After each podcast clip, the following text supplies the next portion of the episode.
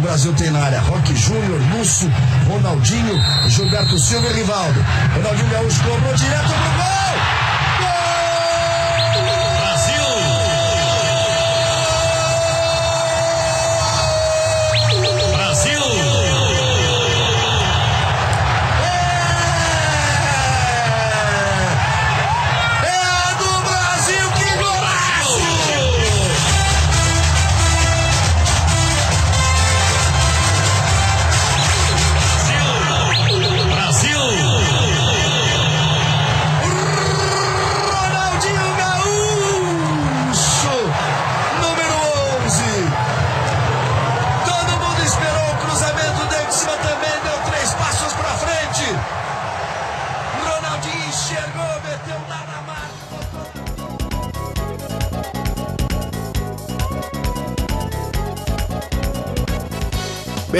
Amigos do Armário da Bola, tá começando aqui a segunda edição do podcast do Armário da Bola. Meu nome é Gustavo Angeléias, eu ainda não tenho uma introdução própria, então ao longo dos programas eu vou imitar várias pessoas por aí. Está aqui comigo Chico Freire, o homem das camisas. Chico, por favor, o seu boa noite. Boa noite, está, são 4 horas da tarde e eu vou dar boa noite, porque no Japão é boa noite. Sempre é boa noite é, em algum assim, lugar. Assim como a ousadia da falta de Ronaldinho e a batida de roupa de Oliver Kahn. Estamos chegando aqui para surpreender você, ouvinte, com as lembranças sobre o time que me fez gostar de futebol. Exatamente, vamos falar aqui da seleção brasileira de 2002, uma seleção importantíssima no imaginário popular brasileiro, uma seleção que marcou muito, todo mundo da, da nossa idade para cima, a galera que na época tinha uns 6, 7, 8 anos para cima, tem lembranças muito boas dessa Copa. O último título brasileiro em Copa do Mundo, em Copas do Mundo. O último título sul-americano em Copas do Mundo. E vamos discutir esse time, vamos discutir a formação do time, como ele chegou na Copa, primeira fase, vamos falar de tudo. Vamos tentar fazer um programa menor do que da última vez, não garanto nada, obviamente, porque se tem um negócio que a gente gosta de falar, mas é isso. Antes de mais nada, antes de partir para o programa, Chico, explica o que é o Armário da Bola para quem chegou agora. O Armário da Bola é um projeto onde eu conto histórias de futebol, é, sempre puxando pelo gancho da camisa, foi usada por algum time ou por algum jogador. É, a gente vai destrinchando por que, que, aquele time é importante, por que aquela camisa marcou época, o que estava acontecendo no mundo na, naquele tempo sempre relacionando o futebol como esporte e como fenômeno cultural. Eu gosto sempre de falar que futebol é um fenômeno cultural, eu acredito muito nisso. É isso. Roda a vinheta! Eu sou obrigado a falar que esse programa aqui tá uma porra. Vidro de vidro? Vídeo. Sabia não? Não, não, não sei São Luís do Maranhão!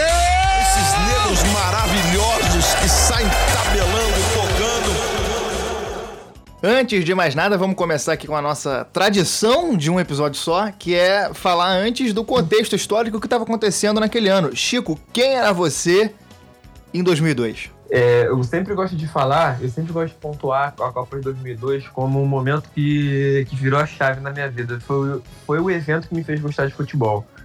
Eu, eu tenho pais que não ligam muito para futebol, não ligam muito para esporte, torcem assim Copa do Mundo. Eu acabei entrando na onda, sempre a Copa do Mundo todo mundo se mobiliza. E eu achei incrível, eu tinha oito anos, e eu achei incrível é, a união dos povos, o, o time da África ganhando, o time da França, é, porra, o, o sul-coreano ganhando do italiano, é, tipo, o que, que, é isso que tá acontecendo? Países que eu nunca ouvi falar na minha vida. O que, que é Senegal? É... O que, que é Tunísia? Nunca ouvi falar disso na minha vida. E eu fui descobrindo com a Copa do Mundo, fui descobrindo outras culturas, outros lugares. Tinha um álbum da Copa que ajudava nisso, né? Eu lembro Óbvio. muito. Nossa, Foi o primeiro álbum que eu colecionei e eu lembro muito de ficar olhando horas aquele álbum, tipo, ver onde cada jogador jogava e, e, e, e o país e tudo, e nomes, e decorar o nome de todo mundo. Eu lembro que a primeira repetida, até hoje eu lembro disso, olha que doideira. Eu lembro que a primeira repetida que eu tirei na minha vida foi do Henry. Eu não sabia quem ele era, depois que eu fui descobrir que ele era um cara sinistro, mas nunca esqueci. E. E, poxa, quando acabou a Copa eu continuei acompanhando futebol, né? Foi, mas o grande catalisador, a grande. Se eu não tivesse assistido a Copa de 2002. É, Hoje em dia você estava milionário. Diferente. Talvez o mundo fosse melhor. é. a gente já tava vivendo a utopia já, em vez da distopia. Pô, é. É isso, vamos falar do contexto histórico também. Eu, eu, a minha história é um pouco parecida também. Eu, é muito importante essa Copa e pra mim foi um momento muito familiar. Minha família assistiu todos os jogos juntos. Eu já gostava de futebol antes, porque a minha família tem o hábito de torcer, é uma família que, que liga muito pra futebol. E, mas eu acho que todo mundo deve ter histórias parecidas com essas, porque. Sei lá, cara, um- uma Copa do Mundo é um momento muito especial, né? É um momento que é, é- é diferente. Sei lá, é um carnaval que só acontece de 4 em 4 anos. É, é to- todo aquele espírito de Copa, as pessoas se reúnem e fazem churrasco, fazem festa. E ganhar uma Copa do Mundo, ainda mais essa sendo a única Copa do Mundo que a nossa geração consegue lembrar, é algo muito importante. E, porra, tomara que a gente ganhe mais uma aí se houver a Copa do Mundo, né? Porque a gente não sabe nem se vai haver humanidade, quanto mais Copa Não, do a Mundo. Copa do Mundo é incrível, cara. Acaba o mundo, mas deixa a Copa do Mundo em paz. É.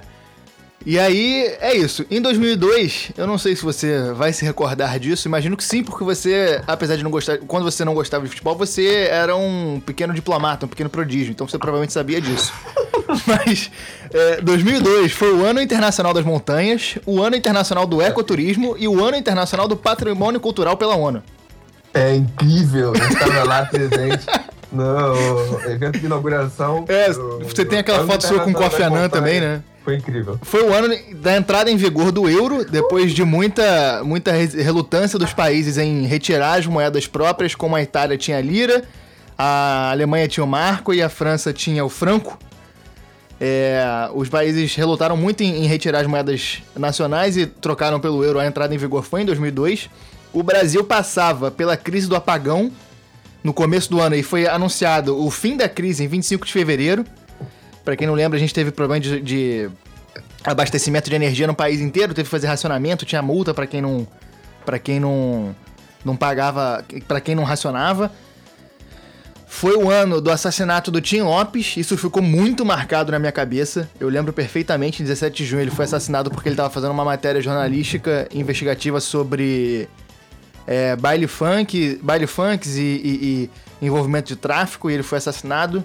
Inclusive, na época, obviamente, eu não sabia disso. Hoje em dia, a gente percebe o quanto, desde quando o jornalismo é atacado, né, cara? Desde essa época. O cara tava querendo mostrar. E ele era um jornalista fora de série, já, obviamente, mais velho, li sobre isso. Muito respeitado. É, um cara super respeitado né? e, e mostra como o jornalismo é importante, né, cara? Esse negócio de o jornalista desagrada todo mundo. 2002 foi o ano. que- Esse aqui eu, eu botei mais como curiosidade. Esse aqui é copiado da Wikipedia.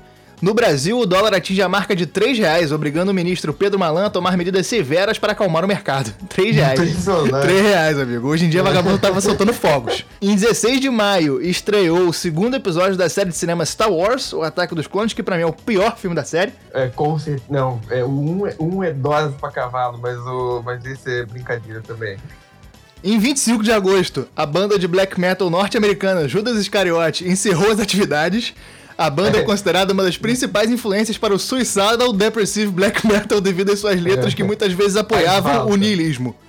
Faz, Faz falta. É, é, até hoje é sentido. Tri- 30 de agosto foi lançado o filme Cidade de Deus, muito importante para filmaço, iconografia brasileira, filmaço, que deveria ter ganhado o Oscar, inclusive. E inclusive conta com a participação do eterno Babu Santana. Exatamente. E aí, 27 de outubro, Lula foi eleito em segundo turno contra José Serra. Lula do Partido dos Trabalhadores, José Serra do PSDB. Lula ganhou 53 milhões de votos. E essa é uma eleição muito marcante pra mim porque eu lembro da do frisson pelo país, que foi uma eleição que mobilizou muita coisa. No primeiro turno, não, não, é, a vitória do Lula foi em segundo turno. No primeiro turno ficaram Garotinho, então pelo PSB, ex-governador do Rio, Ciro Gomes, então pelo PPS, e Rui Costa Pimenta do PCO e Zé Maria do PSTU. No mesmo dia foi lançado o jogo Grand Theft Auto Vice City. O GTA Vice City foi lançado no mesmo dia que o Lula foi eleito. Então, assim, duas coisas aí que deram muita alegria pro povo. Eu queria falar um pouquinho sobre o- a eleição do Lula. Ah, eu já vi gente, eu ainda nunca vi uma matéria mais a fundo sobre isso, mas eu já vi gente levantar a possibilidade de haver uma relação entre esse título do Brasil na, na Coreia e no Japão, o Penta, com a eleição do Lula eh, meses depois. Porque foi, uma, foi um momento de, de festa e de, assim, de esperança mesmo, a Copa do Mundo. E O Lula é um cara que já tinha concorrido em outras eleições. Ele concorria desde nunca- 89, em todas as eleições. É. E ele nunca tinha ganhado, e ainda assim era um visto um- como um cara de esperança para os pobres. Então elegeu um governo de esquerda, elegeu um governo do PT. É, também foi visto como um momento de esperança, de virada, de, de, de mudança mesmo. Que já vi gente relacionando com, com, com o Penta.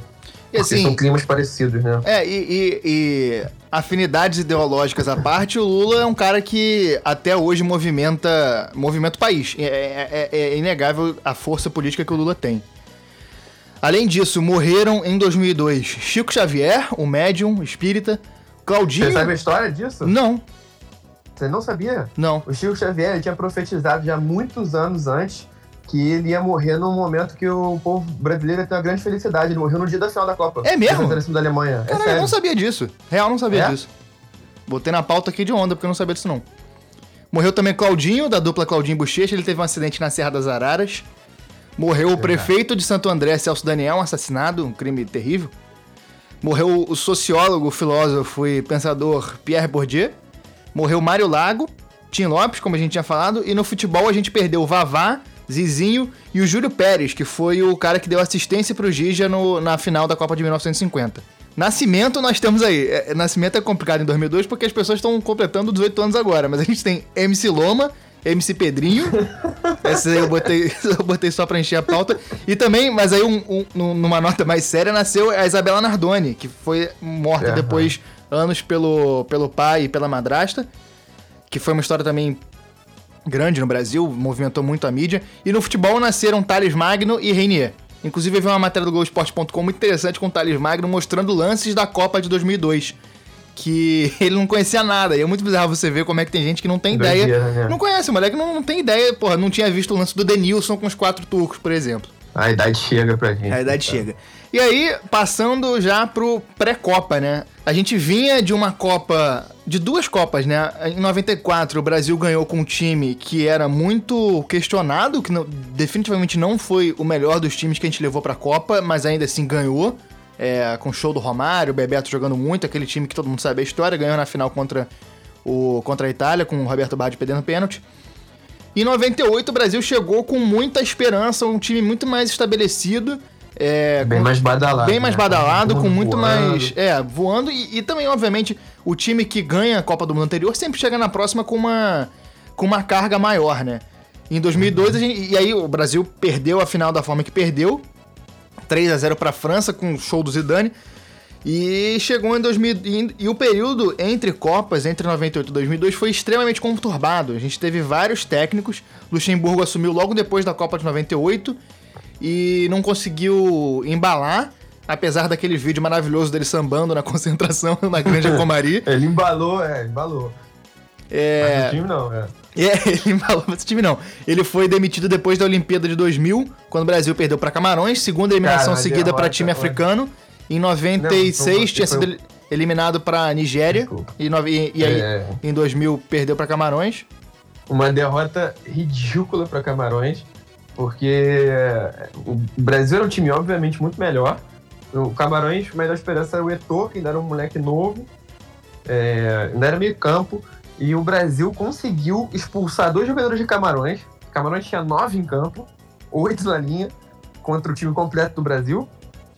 E o Brasil conseguiu tomar o gol de ouro de Camarões. Gol de ouro. Dois jogadores a menos. Ainda existia gol Foi de um a ouro. um, com um gol no finalzinho que o Brasil arrancou e foi pro gol de ouro. O Camarões conseguiu vencer com dois jogadores a menos.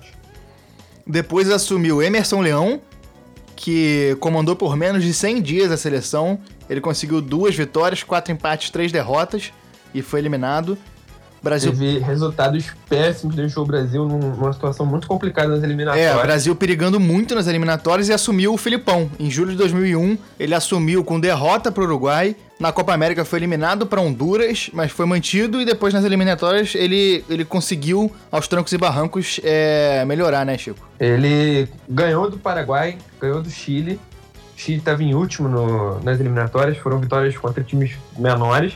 Perdeu para a Argentina e já no- na reta final perdeu para a Bolívia. Essa derrota para a Bolívia deixou o Brasil numa situação tensa para a última fase, podendo ser é, ultrapassado pela Colômbia, podendo ficar de fora da Copa do Mundo pela primeira vez na história. O Brasil foi jogar em São Luís, no Maranhão, contra a Venezuela.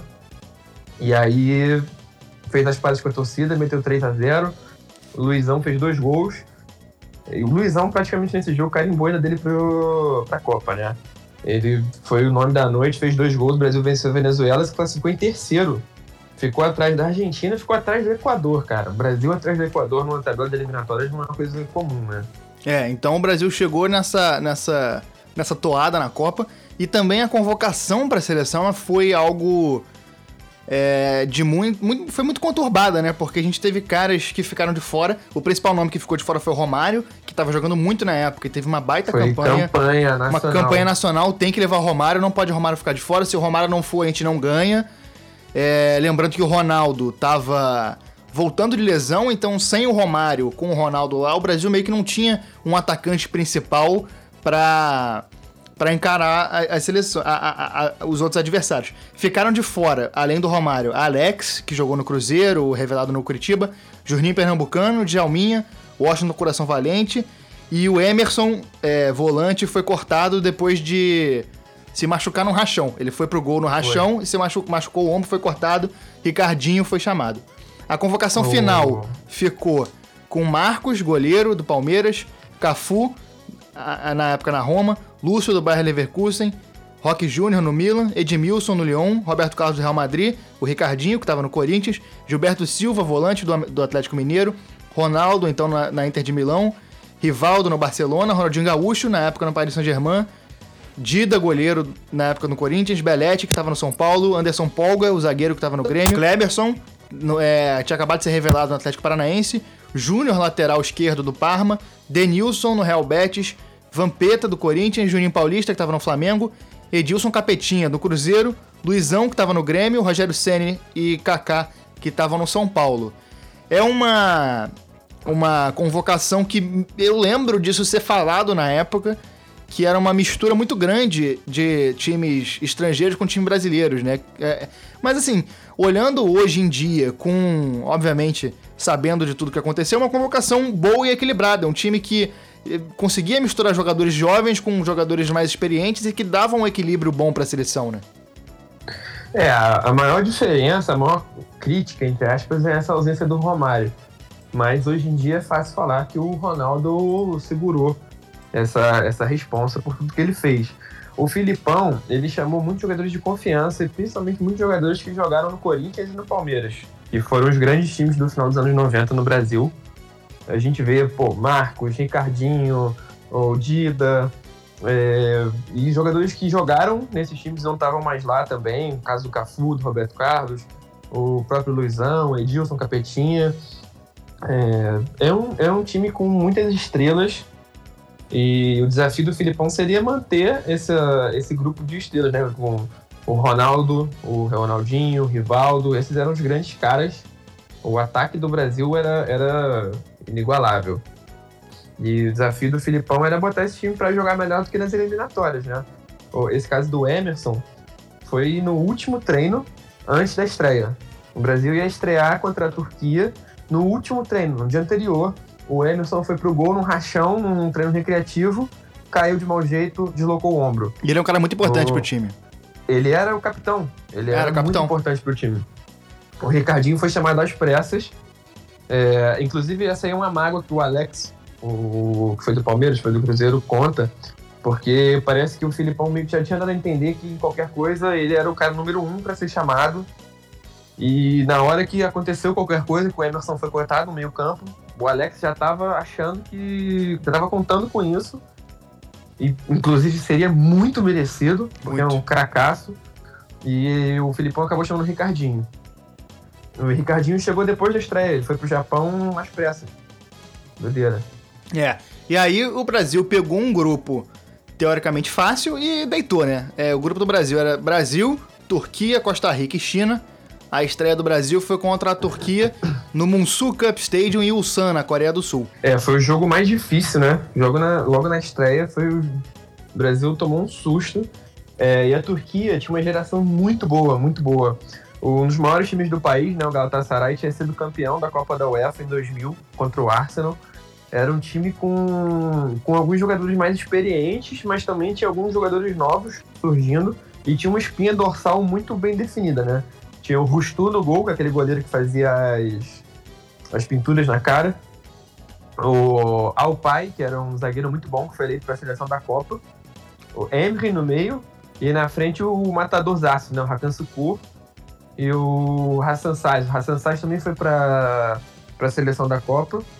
E ele fez o primeiro gol desse jogo. Ele É. abriu o placar. O Brasil saiu perdendo. O Brasil en- entrou em campo nesse jogo com Marcos, Roque Júnior, Lúcio, Edmilson. A formação com o 3-5-2 para liberar os alas, né? Roberto Carlos e Cafu eram muito importantes nesse, nesse esquema de jogo. E aí o meio-campo era Cafu, Roberto Carlos, Gilberto Silva, Juninho Paulista e Ronaldinho. No ataque, Ronaldo e Rivaldo. O Rivaldo sempre aparecia mais atrás para poder pegar a bola do que o Ronaldo. E o Ronaldo ficava mais isolado lá na frente só para fechar, é, só para botar para dentro. E esse jogo foi realmente O- o, jogo mais, o jogo mais difícil da primeira fase. E o Brasil passou sufoco nesse jogo. Passou sufoco, saiu atrás no placar.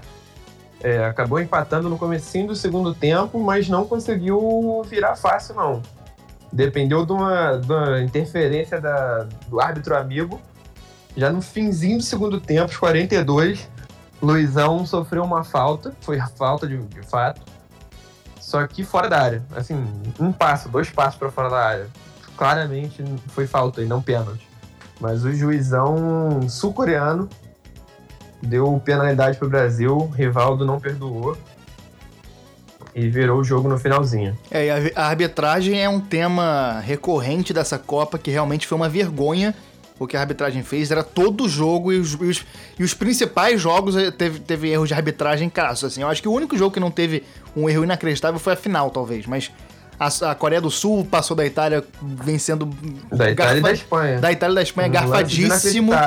É, a gente tem vários lances. Até, até o jogo contra a Turquia mesmo. Teve o, o, o Rivaldo tomou uma bolada na cintura, caiu com a mão na cara e o cara foi expulso, sabe?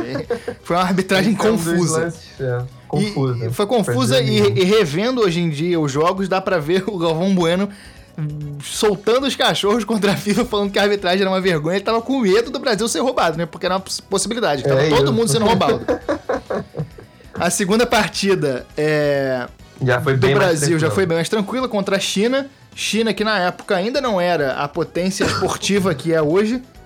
Hoje não é no futebol, É. mas tem uma, um, um campeonato nacional estabilizado e é uma potência esportiva de fato. Depois da, da Olimpíada de 2008, a China se estabeleceu no mundo como, como uma das principais forças esportivas e ganha muitas medalhas em todas as Olimpíadas, apesar de não. De É, não. No esporte coletivo, nem tanto. É, né? no espo- futebol. Sim, exatamente. Mas na época nem isso, né? Na- Foi só a partir. o- Esse processo já tinha come... começou mais ou menos nessa época. E o Brasil encontrou a, a, a China e deitou. Fez 4 a 0 Foi O fácil. jogo foi fácil, É. teve golaço do Roberto Carlos de falta. Foi, foi. Os gols foram dos quatro R's, né? Que eram os quatro R's da seleção. Roberto Carlos, Rivaldo, Ronaldinho e Ronaldo. O Roberto Carlos soltou uma pancada, furou a rede quase do, do goleirão. Um golaço para abrir o placar. O, o segundo gol foi o Rivaldo que fez, com o lançamento do Ronaldinho. Depois o- um belíssimo lançamento, inclusive. Depois o próprio Ronaldinho fez um gol, ainda no primeiro tempo, de pênalti. E o artilheiro, óbvio, não podia ficar de fora, né? Depois de abrir o placar contra a Turquia, Ronaldo apareceu no, em 10, 15 minutos da. comecinho da segunda etapa.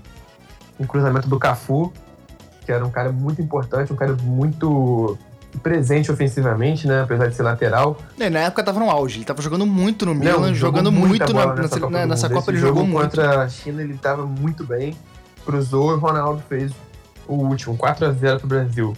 E aí o Brasil já classificou. E aí, exatamente, o Brasil chegou contra a Costa Rica já classificado, botou um time misto. E é engraçado que a minha lembrança era que o time era completamente reserva, mas olhando Eu aqui a escalação. É, é, olhando a escalação não, não era tanto. O Brasil entrou com Marcos, Lúcio, Anderson Polga, que já tinha sido titular no jogo anterior, Edmilson, que tomou o lugar do, do Roque Júnior, Cafu, Júnior no lugar do Roberto Carlos, Juninho Paulista, Gilberto Silva, Edilson, Ronaldo e Rivaldo. Foi, esse jogo foi muito importante para a segunda fase do Brasil, porque ele mostrou a fragilidade defensiva e fez o Filipão tomar algumas decisões para os jogos do mata-mata.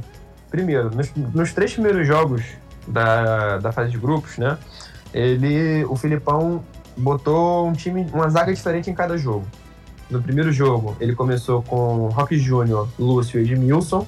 Contra a China foi Rock Júnior, Lúcio e Anderson Polga. Nesse jogo ele botou Anderson Polga, Lúcio e Edmilson. Rock Júnior que perdeu a vaga contra a Costa Rica. E baseado nessas experiências, ele montou já para a segunda fase a zaga que seria titular até o final, que é Lúcio, Edmilson e Rock Júnior. Anderson Polga foi para o banco. Apesar de ter tido um bom jogo contra a Costa Rica, chegou a, a tirar a bola depois do marco já tá, do goleiro né, já tá batido, ele chegou a salvar um gol ou outro, fez uma, uma boa atuação, mas não se firmou. E teve também a entrada do Kleberson. É, ele viria a se firmar depois, durante essa Copa. Começou com uma reserva, depois ganhou a vaga do Juninho Paulista, Nesses jogos, nesse jogo eles jogaram juntos contra a Costa Rica, mas o Kleberson foi primordial para a goleada do Brasil, porque ele entrou e desafogou a equipe, começou já mostrando que, que ele queria espaço nesse time, e isso viria se concretizar depois. Mas contra a Costa Rica ele já estava mostrando ali um pouco do que, do que ele era capaz. O Brasil saiu desse jogo contra a Costa Rica, que teve um golaço de bicicleta, bicicleta meio voleio ali do Edmilson, que para mim ficou marcadíssimo. Para mim é o, gol, é o, segundo gol mais bonito dessa Copa. E o Brasil chegou nas oitavas de final para jogar contra a Bélgica, que é, 16 anos Não, depois. Antes da Bélgica, eu queria chamar a atenção que esse jogo da Costa Rica também teve um momento histórico para o Brasil, né? Que é provavelmente o jogo com. Com. É, provavelmente o gol do melhor sósia de Leci Brandão que já atuou numa Copa do Mundo pelo Brasil. Exatamente. O Júnior, é, ele fez um dos cinco gols, o Brasil ganhou por 5 a 2 e um beijo pra Leci Brandão. É, fica aí nosso abraço pra ela e pra tia Surica também. E aí o Brasil chegou nas oitavas contra a Bélgica, que 16 anos depois ia ter sua vingança contra o time de Tite, mas na época a gente teve uma ajudinha da arbitragem, né? Não, a Bélgica nessa época estava longe de ser a ótima geração. Era um time bem limitado, penou nas, nas eliminatórias, ficou atrás da Croácia, teve que ir para repescagem. E era um time muito dependente do cara mais experiente, que era o Wilmots. E era bom jogador, mas também é. não era essa, essa Coca-Cola toda também não. É... Alô Coca-Cola, patrocina a gente, hein? Ele marcou um gol que o juiz é, jamaicano Foi. deu falta, que, cara, esse, essa falta é um absurdo. É, é um absurdo. É, um absurdo. é, é falta pra é população sair nas ruas e quebrar tudo, porque é. não, não tem como. A sorte da FIFA é que o belga é um povo pacífico, né? Porque se fosse na França, já tava tocando fogo em tudo. Exatamente. Mas é um lance bizarro. O Wilmots, ele já tinha decidido os jogos da primeira fase. Contra o Brasil, ele abriu o placar. Foi um gol totalmente legítimo, uma falha da defesa brasileira. Ele sobe sozinho na marca do pênalti, faz de cabeça. E o juiz, era o jamaicano, ele anulou o gol. Inventou, ele inventou a falta. Inventou. Ele deu uma falta que, o, pela imagem, fica claro: o jogador belga ele não Costa no Rock Júnior. E aí depois brilhou a estrela do homem que para mim é tão importante para para mim para muita gente. Essa, essa opinião eu não tô inventando aqui do nada. Não é como se eu estivesse inventando a roda aqui. Mas para mim e para muita gente o Rivaldo é tão importante nessa Copa quanto foi o Ronaldinho, que o Rivaldo desafogou muito a seleção em diversos momentos. É, e vem a, a estrela do Rivaldo com aquele golaço que ele mata no peito, busca com busca a bola no bico da chuteira, dá uma porrada na bola, ela desvia no zagueiro e vai no ângulo. E a partir dali o Brasil começou a se acertar no jogo, né? O Rivaldo com voleio era um negócio inacreditável, né? Ele era muito sinistro. E nessa época ele estava numa fase muito boa. Nessa Copa do Mundo ele estava matador, implacável. É, ele, ele tinha sido o melhor do mundo três jogo. anos antes, né? Ele foi melhor do mundo em 99 pelo Barcelona. Foi. E, e esse, um golaço na hora que o Brasil mostrou o que, que a Bélgica estava tentando atingir, só que eles não tinham, que era poder de decisão. O Brasil cresceu um pouquinho no jogo, o Ronaldinho dá uma virada de jogo linda, mas o rival da matada dele no biquinho da chuteira, ele já girando, batendo, é inacreditável. Um golaço, a bola dá uma desviada no zagueiro, mata o goleiro. E, e aí o Brasil é, precisou contar com uma coisa que, que teve problemas na primeira fase que foi a defesa. O Brasil tinha mostrado uma fragilidade já contra a Costa Rica, tomou dois gols da Costa Rica, e contra a Bélgica o Brasil conseguiu se segurar muito bem. No finalzinho, o Kleberson voltou a entrar em campo, é, fez uma linda jogada, puxou, arrancou e, e tocou pro Ronaldo. O Ronaldo não, não desperdiçou, né? Como sabia muito bem fazer. Botou pra rede, o goleirão ajudou. E Brasil nas quartas.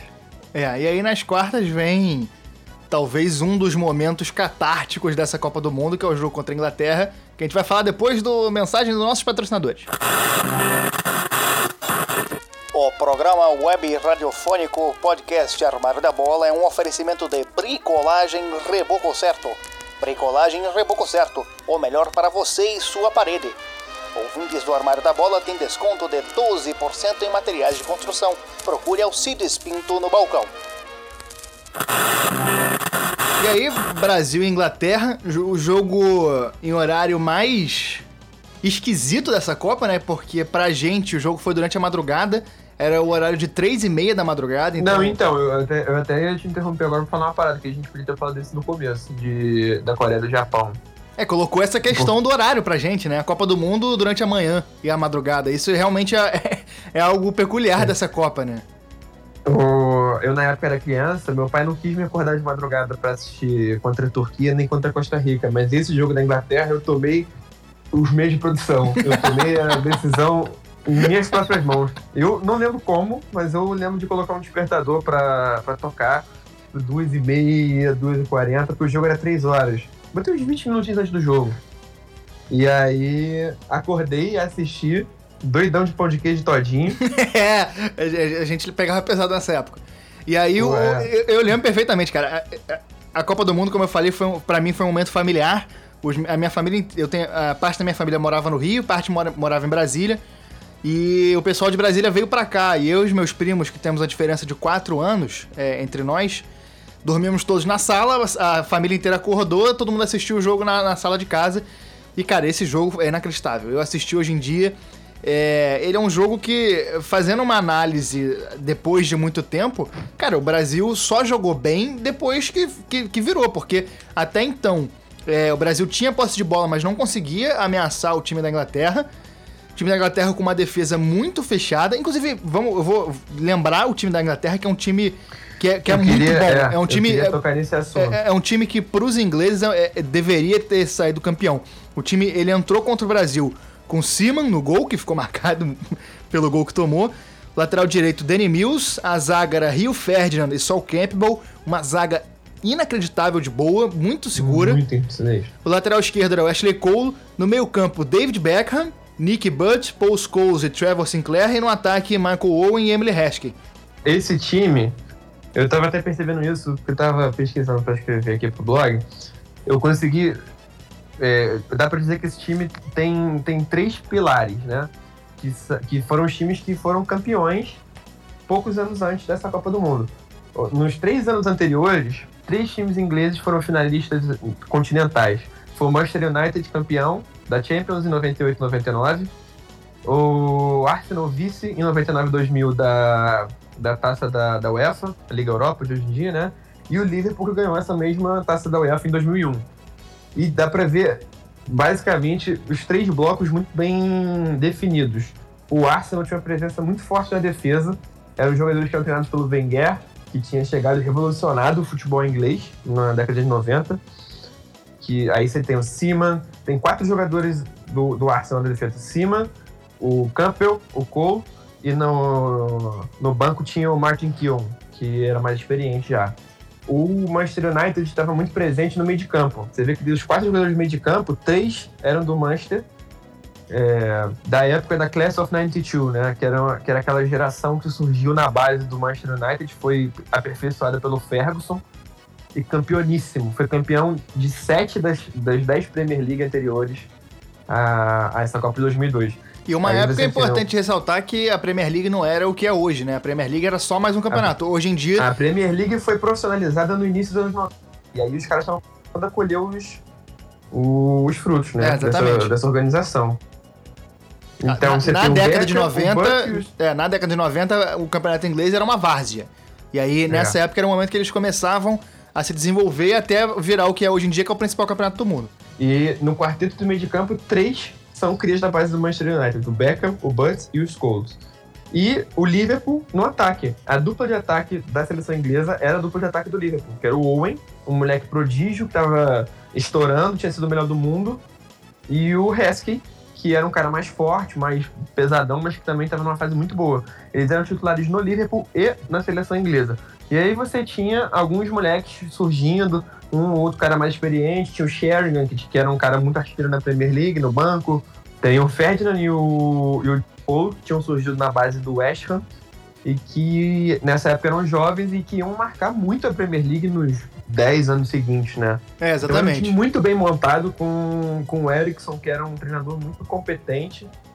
Foi um jogaço, foi o melhor, provavelmente o melhor jogo da Copa. É, e, e- é engraçado porque esse é um dos jogos, dos jogos que eu revi. E a Inglaterra entrou muito defensivamente, apostando muito nos lançamentos do Beckham, que era muito absurdo nessa época, botava a bola onde queria. E na velocidade do Owen e do Heskey no ataque.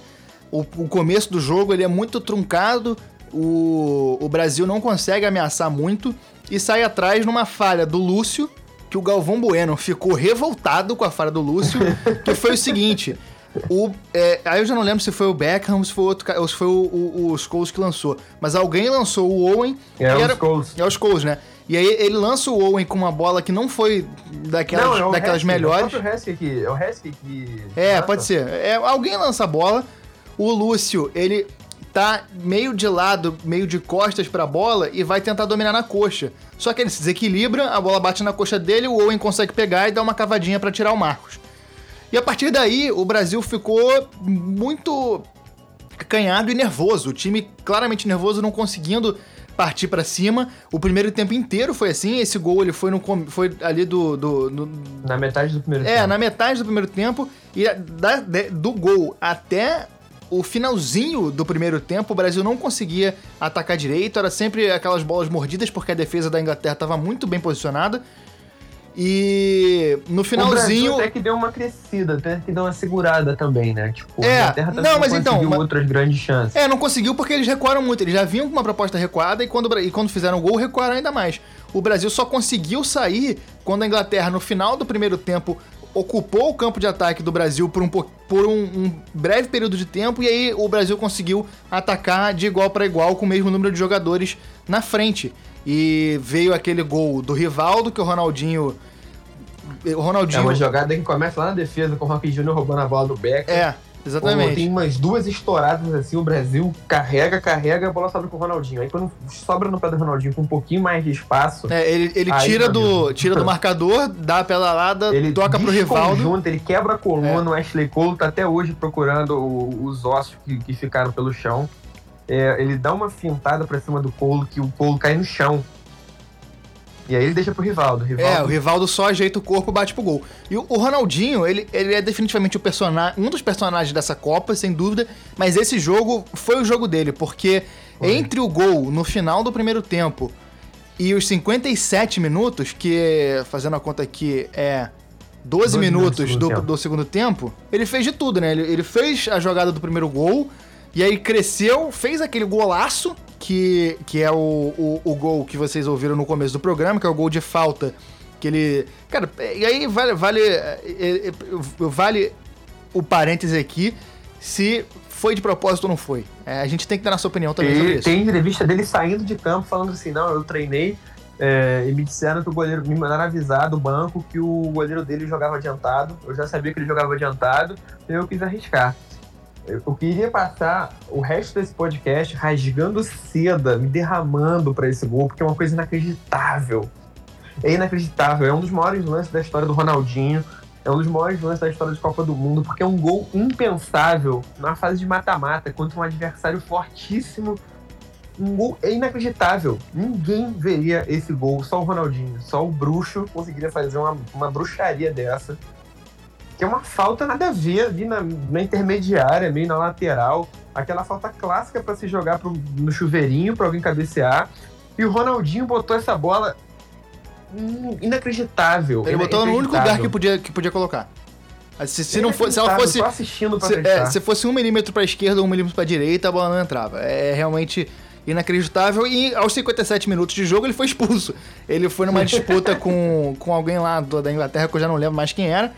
E ele, Ele senta a trava. é, senta a trava no tornozelo do cara e é expulso. E o jogo dele, o Brasil, depois disso, depois da expulsão dele, até joga com muito mais tranquilidade e carimbou a passagem pra semifinal. Na semifinal, o Brasil voltou a. Foi, enf- é, foi uma no Danny Mills. Danny Mills, Foi lateral. exatamente. Na semifinal, o Brasil voltou a enfrentar a Turquia.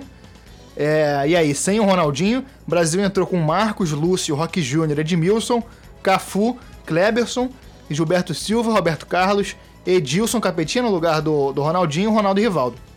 Esse jogo foi um jogo muito truncado. A Turquia marcou muito a seleção brasileira, ameaçou muitas vezes o gol do, do Marcos. O Brasil teve algumas bolas de sorte, algumas bolas que a zaga tirou. E nesse jogo a zaga do Brasil mostrou que tinha condição de ser. que, que tinha virado o, o jogo daquela primeira fase. Mostrou que já não era mais a mesma Foi. defesa e estava muito mais segura do que, do que esteve durante o resto da Copa. No finalzinho de jogo contra a Inglaterra, com um a menos, conseguindo segurar, muita bola aérea, muita bola lançada, e a defesa do Brasil foi sólida, conseguiu esfriar. Já foi um ganho de confiança muito grande, né, pro time. E, e contra a Turquia, a gente já vê também mais uma vez o Kleberson, que tinha ganhado a vaga contra a Inglaterra, ganhou uma vaga no Juninho Paulista no meio de campo, e foi muito importante para puxar o contra-ataque, para desafogar o time se ganhou de vez a vaga contra a Inglaterra e contra a Turquia, ele voltou a ser importante, né? Ele caindo muito pela esquerda, puxando o contra-ataque.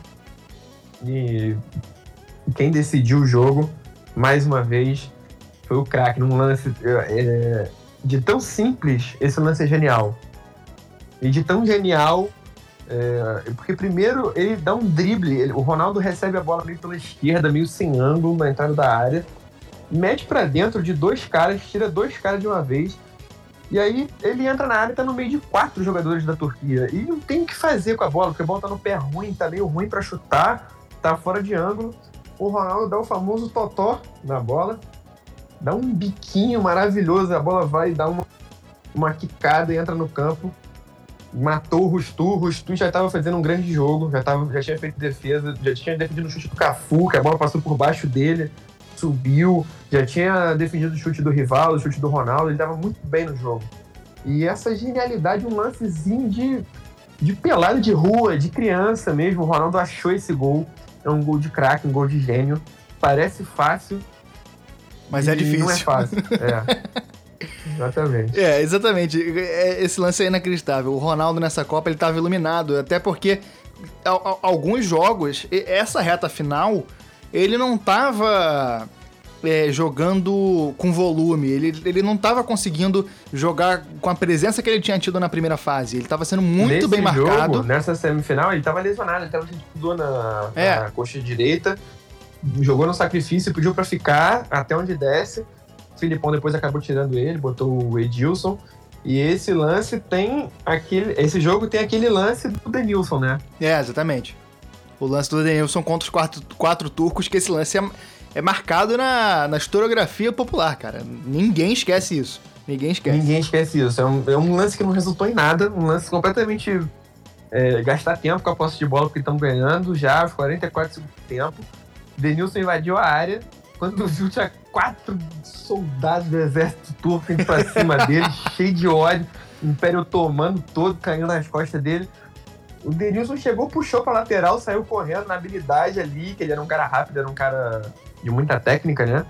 E os quatro malucos foram atrás dele, o Denilson ainda foi e ganhou uma lateral. É, exatamente. E aí o Brasil chega na final, né? Brasil e Alemanha. É, a Alemanha é um time com muitas Só peças boas.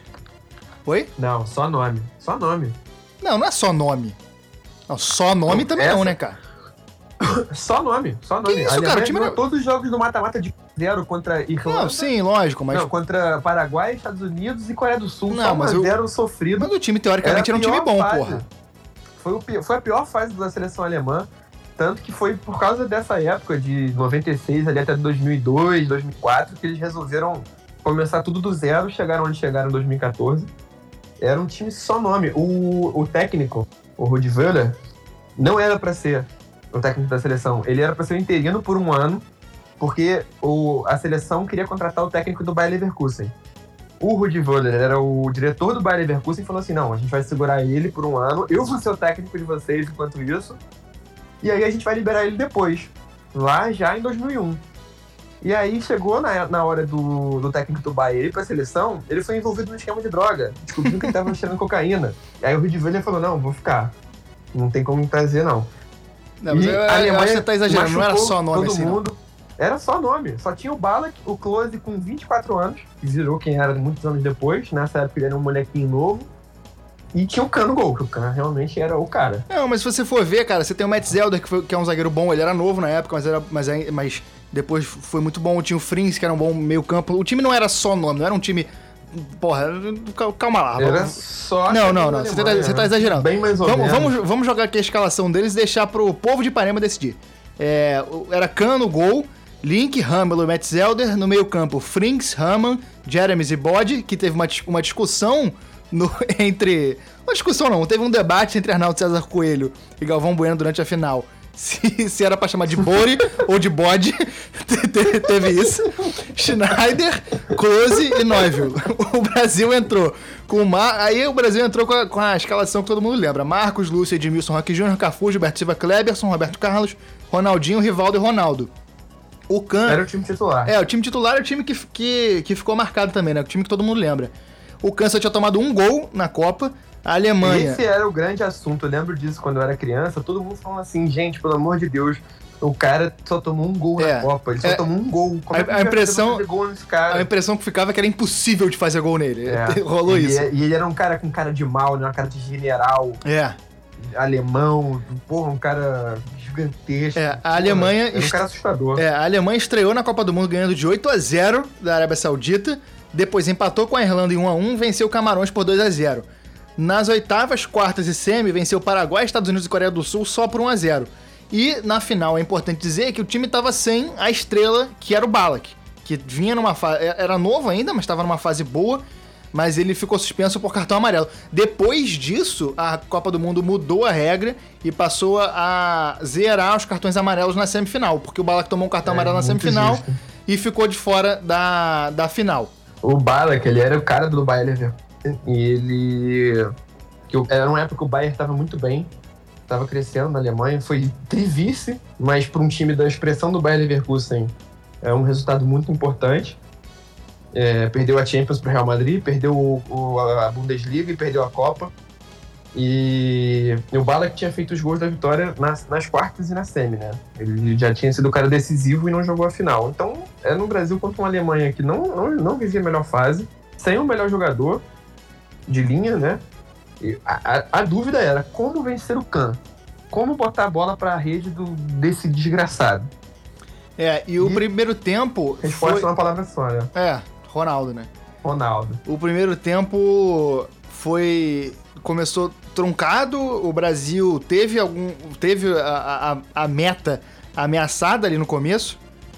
É. assim, a Alemanha chutou muito de fora, né? A Alemanha não conseguia entrar na área, fazia, dava chutão de longe. Mas É, ni- não teve nenhuma grande bola. assim. Assim, nenhum- dos dois times conseguiu. Como, como costuma co- nas finais de Copa do Mundo desse século, em geral são assim. Começam jogos muito estudados. Esse.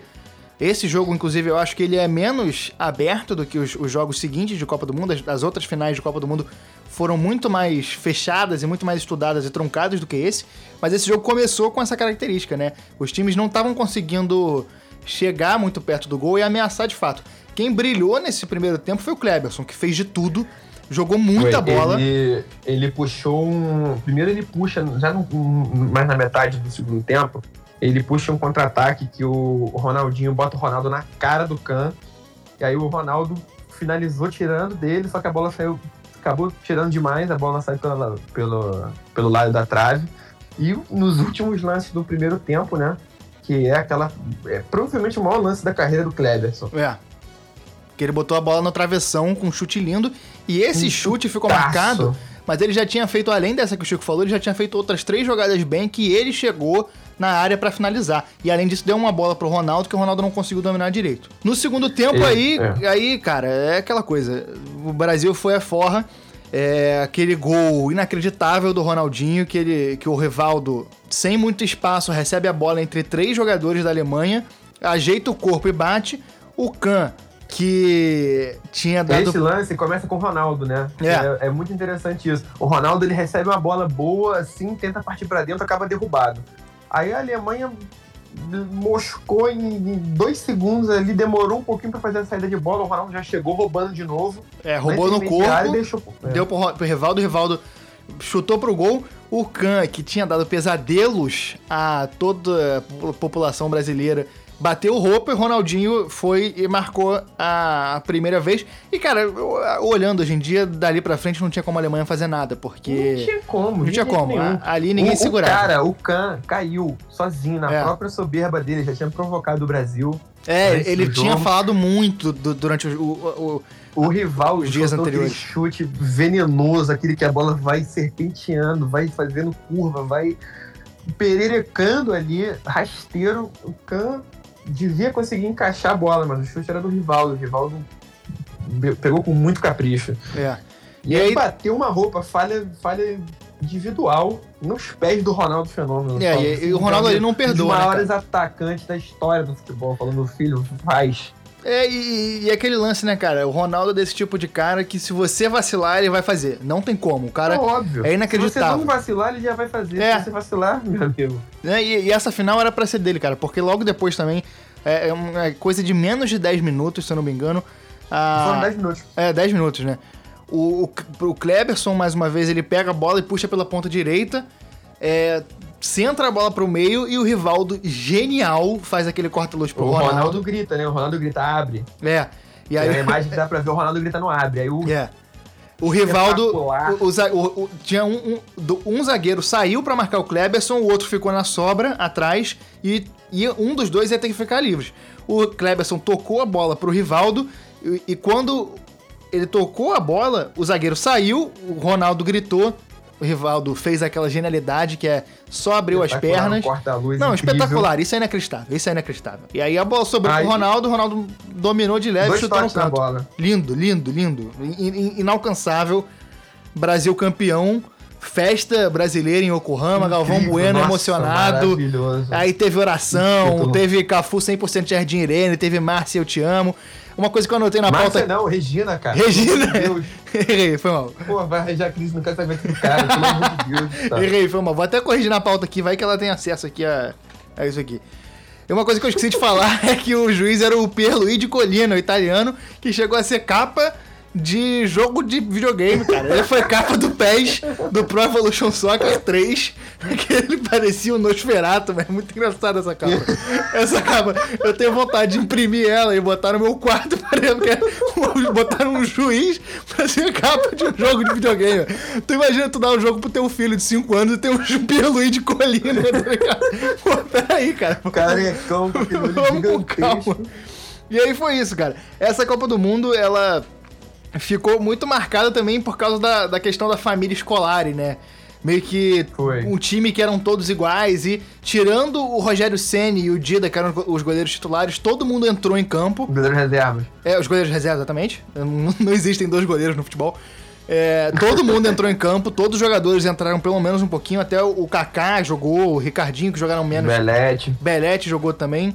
Então, assim, é uma Copa que é muito importante. Eu acho que era uma Copa também que é, meio que formou a geração atual que acompanha futebol. Tanto os jornalistas hoje em dia que estão surgindo, até uma galera um pouco mais velha, a galera que tem entre de 40, da nossa idade, nós temos 26 para 27 anos até é, 40 anos, é uma galera que foi formada por essa Copa. Então é uma Copa que ela até hoje você vê as, as, as reverberações dela e a importância que ela tem no- no- na cultura brasileira, cara. Eu, eu não, não esqueço do dessa final, domingo, 8 horas da manhã, o Brasil inteiro acordou pra assistir, venceu todo mundo nas ruas. Primeiro momento que eu vi a população comemorando, as pessoas comemorando uma Copa do Mundo nas ruas e, e para mim, é, é, por mais que eu já gostasse de futebol antes, essa Copa do Mundo meio que me mostrou, obviamente, isso é um retrospecto, eu não pensei isso com 8 anos, mas Hoje em dia eu percebo que essa Copa foi o que me mostrou o que era futebol. Futebol, futebol o auge do futebol é isso, sabe? é, a Eu felicidade lembro que eu de fui. emocionar muito É. com isso também. Foi outra coisa que me, que me conquistou. Além dessa coisa que eu falei no começo do programa, de união dos povos e tal, não sei o quê. No final do, dessa jornada, o Brasil campeão, eu lembro de ver as ruas, eu lembro de... Meu pai, que como eu falei, é um cara que não gosta muito de, de futebol, não é tão ligado. Ele até acompanha, assim, mas ele não é tão ligado. De, ele me colocando na janela, eu e minha irmã tá, Brasil campeão, penta, de ver a rua tomada de gente, todo mundo comemorando, de ver todo mundo unido nisso, véi. foi uma coisa que mexeu comigo também, me fez me apaixonar mais ainda pelo futebol, pelo que o futebol representa, pelo que o futebol pode ser. É, a minha família foi pra rua, me levou, mas eu fiquei com medo, porque era muita gente gritando, eu quis voltar pra casa. Mas é isso, cara. Pentacampeão, Brasil. O último momento de alegria da seleção. Mentira, de- depois a gente teve alguns momentos de alegria. Teve, teve Copa América. Que a gente vai, é, a gente vai trazer aqui ainda, mas foi uma Copa muito marcante que, eu- inclusive, o, o gancho pra essa semana nossa no armário da bola ser a semana do do Penta, que foram três posts sobre esse campeonato e o podcast. O gancho foi justamente a Globo decidir reprisar o a final. E, cara, eu acho que vai ser legal. Eu vou, eu vou fazer questão de assistir, porque, cara, rever jogo assim é interessante. Você tem muitas coisas que você repara que são. Tem as coisas que você lembra e tem as coisas que você repara que você não lembrava, e tem alguns detalhezinhos que você pega, sabe? Você vai pescando, vendo as coisas, a- a- as diferenças. Uma coisa que me impressionou muito foi o jogador poder comemorar o. o, o- o- comemorar gol tirando a camisa.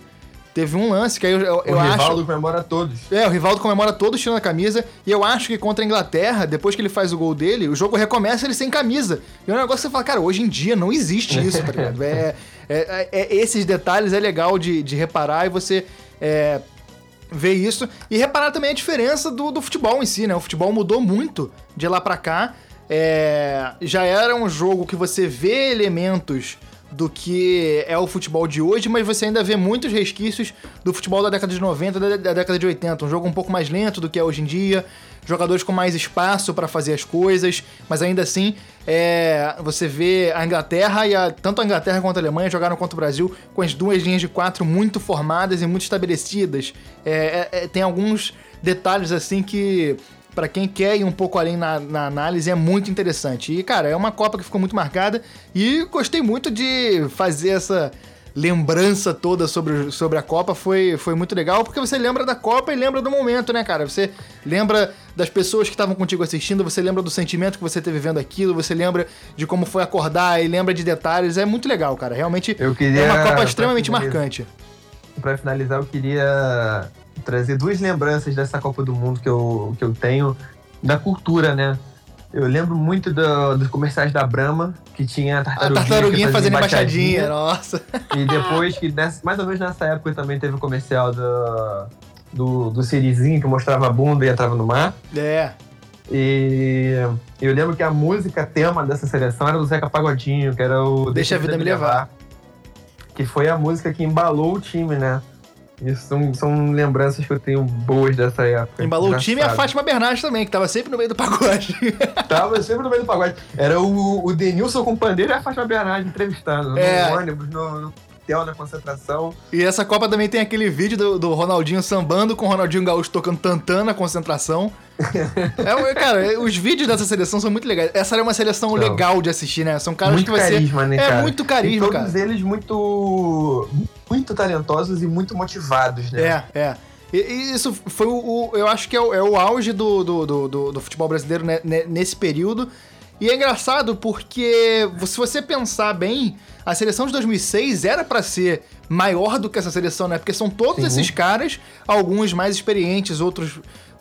Os mais experientes de 2002 chegam em 2006 ainda com condição de jogo, mas com mais experiência. E quem era moleque em 2002 chegou em 2006 no auge. Era o caso do Ronaldinho Gaúcho, por exemplo, o caso do Ronaldo, que ainda tava com idade de ser muito bem e tinha resolvido a questão dos pre- É, do problema de 2006 lesão. pe- pesou o extracampo, né? É, exatamente. E aí acaba que é isso, Agora, cara. é, eu, eu não queria encerrar esse, esse, esse programa, esse programa web radi, ra- como eu posso dizer? Web rádio. Um, pro- é um programa web radial, vamos botar assim dessa forma, Web radiofônico. radialístico. Web radiofônico, gostei. Sem uma parte dedicada ao Ronaldo, porque a história dele é maravilhosa. Nessa Copa do Mundo é o auge da, da reviravolta, do renascimento, né? Do ressurgimento, que ele já tinha, já era o cara nos anos 90, ele já tinha encantado no PSV, na seleção, em Copa do Mundo, no Barcelona. E aí ele tava jogando na Itália, ele estourou o joelho, mas ele não estourou o joelho brincando, assim, não, não era uma lesãozinha. Ele estourou o joelho, ficou seis meses fora. No jogo que ele voltou, ficou mais. estourou de novo. É. É, foi um. Ele teve lesões seríssimas que afetavam muito o estilo de jogo dele. Ele era um cara de explosão, um cara de drible curto, um cara que precisava do físico forte. Estourou o joelho, é lesão de acabar a carreira. Ele não acabou a carreira, ele voltou, ficou praticamente dois anos jogando muito pouco, jogando poucas vezes. O Filipão apostou nele e ele fez o que ele tinha que fazer, mas assim, não tinha como ele fazer melhor. Ele fez gol em quase todos os jogos, se não me engano, ele só não fez gol contra a Inglaterra. É, mas fez mais de um É, gol por mas ele jogo. fez oito gols em sete jogos, foi o artilheiro. Ele brilhou, ele fez gol em jogo fácil, ele fez gol em jogo difícil, fez gol em momento fácil, fez gol em momento difícil, fez gol de direita, de esquerda, de voleio, de tudo que era jeito. E ele foi o, o auge do que um atacante deve ser, oportunista, matador. É, jogou no, no ralo todas as desconfianças É, não, a, a. Copa é dele, a Copa é dele. A gente tem A o. Copa é dele. Ele é a gente tem. Cada, o Rivaldo tem o jogo contra a Bélgica que foi dele, o Ronaldinho tem um jogo contra a Inglaterra que foi dele, o Filipão foi muito importante, mas a Copa é do Ronaldo, não tem como. Ele é, a cara dessa Copa, é a cara do Brasil. O cabelinho de Cascão, cara, é cultural. É, isso. isso. aí, cara. Se uh, 20 anos depois as crianças imitam o cabelo do Neymar, nessa época estavam imitando o cabelo do Ronaldinho. Você andava na rua e via Foi. as pessoas de cascãozinho. Então, realmente ficou muito marcado. E é isso, cara. A gente vai chegando aqui ao final dessa segunda edição do podcast do Armário da Bola. A gente prometeu que ia ser menor o programa e falhamos miseravelmente nessa, nesse objetivo, porque o programa tá até maior. Vamos ver o que eu consigo fazer na edição. Mas é isso, Chico. Obrigado pela presença aqui nos estúdios virtuais do Armário da Bola. É, obrigado a todo mundo que ouviu, cara. O primeiro programa a gente teve uma resposta realmente maior do que a gente esperava. Muito legal. Muito Muita gente vindo falar, comentar. Pô, é uma resposta muito interessante. A gente agradece a todo mundo que tirou um tempinho pra ouvir, que tirou um tempinho pra responder pra gente, comentar, dar RT, divulgar. Realmente a gente ficou bastante feliz com isso e a gente tá bastante empolgado com esse projeto. É, Fizemos dois programas aí bastante emocionais, né? Porque são programas que acabam se confundindo com a, com a nossa própria vida e com as memórias que a gente tem de infância. O outro programa a gente falou muito de- da nossa juventude, ainda, ainda somos jovens, mas falamos do, do nosso early 20s, né? Do começo dos nossos 20 anos ali. Vai ter programas que a gente vai falar Early 20s. é, moleque, aqui, porra, geração, parceiro. E aí a gente vai ter programas assim que a gente vai falar é, da, da nossa vida também, e vamos ter programas que a gente vai falar com mais distanciamento. A gente, a nossa intenção aqui não é ser um programa só nostálgico, não é a nostalgia só pela nostalgia, é nostalgia pra trazer uma análise, a gente espera que a gente tenha conseguido fazer isso. É isso, Chico, seu destaque final. Muito obrigado mais uma vez pela participação, Gustavo. É, muito obrigado a todo mundo que escutou o primeiro episódio, foi muito, muito legal mesmo, todo mundo que está escutando agora. E eu queria encerrar mandando um abraço para Leci Brandão, Pierluiz Colina e Fátima Bernardes. Sei se- Eu sei, eles estão escutando. Eles Óbvio. mandaram, uma- Mandaram mensagem. Mandaram um e-mail, mandaram um zap depois do primeiro episódio. É, E eu- é por isso que a gente lembrou deles. exatamente. É, para agradecer pela moral. É isso. Valeu, um abraço.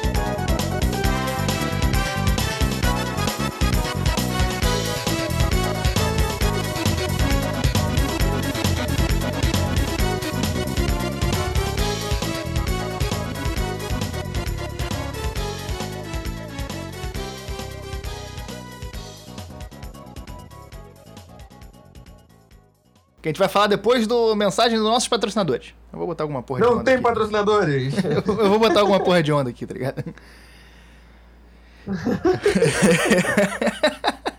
Moleque, eu esqueci de falar uma parada, a gente tá no intervalo, né? Eu esqueci de falar uma parada que eu queria muito ter falado, cara, do, do jogo da China, que ele foi na cidade que eu me lembro muito bem do Galvão falando, ele ensinando a pronunciar, que era Sodipo, na, na Coreia do Sul, que eu nunca me esqueci disso, cara. Eu achava incrível isso, Sodipo. Eu, eu, eu boto essa porra no final do programa. Obrigado. Bora fazer um make-off. É.